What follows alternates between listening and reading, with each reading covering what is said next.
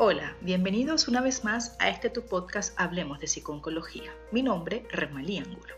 Y hoy voy a hablarte de cómo tu forma de pensar puede estar alterando tus emociones y tus conductas. ¿Comenzamos? En mi vida he leído muchos de esos libros que llaman de autoayuda, de psicología, de terapia, etc. Y la conclusión que puedo sacar de estos es que la forma en que pensamos y nos enfrentamos al mundo y a la vida nos predispone de alguna manera a hacer una valoración distinta de lo que realmente ocurre. Lo que quiero decir es que la realidad depende de los ojos de quien la observe. Sí, ya sé que es un dicho muy trillado, pero es la verdad. Gracias a la psicología cognitiva y a los grandes pensadores de esta rama del conocimiento, sabemos que nuestras emociones, nuestros pensamientos y nuestras conductas están íntimamente conectados, con lo que no solamente una cosa depende de la otra, sino que además interactúan unas con otras, como si de piezas de un puzzle se tratase. Si mis emociones son positivas, entonces mis pensamientos serán más positivos y estaré por lo tanto más motivada a realizar diferentes conductas. Les pondré un ejemplo. Supongamos que después de una larga búsqueda de empleo, por fin logro tener un contrato fijo y comenzar a trabajar.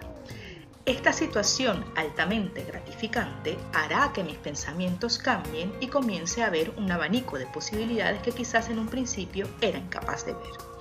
Lo más probable es que me sienta feliz y quiera no solo compartir esa felicidad, sino que además querré hacer feliz a otro.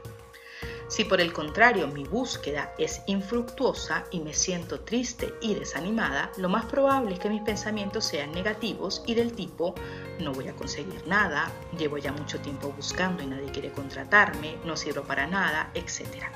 Y mis conductas estén en consonancia con esta emoción.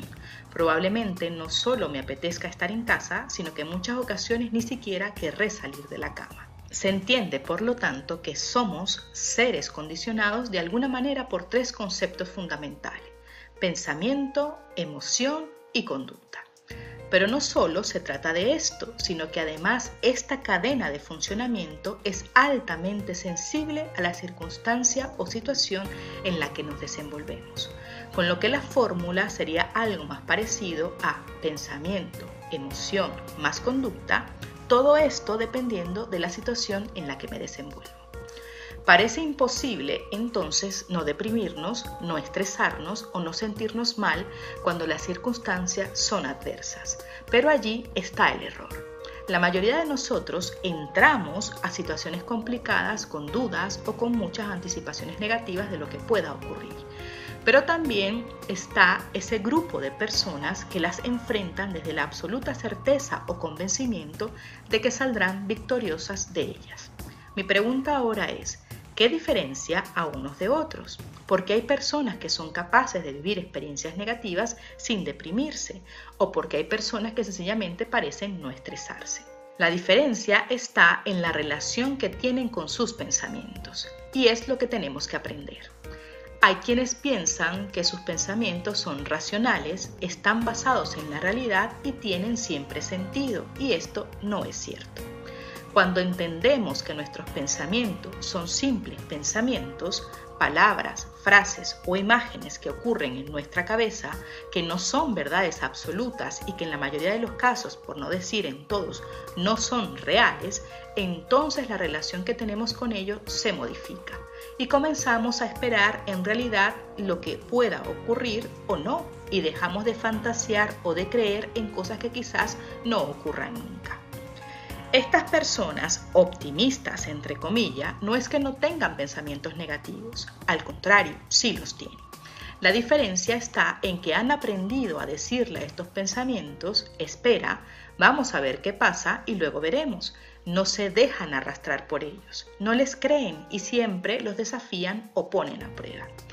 Esto es lo que hace la diferencia entre vivir una experiencia negativa y venirse abajo o vivir una experiencia negativa y poner en marcha todos los recursos disponibles para intentar hacerles frente.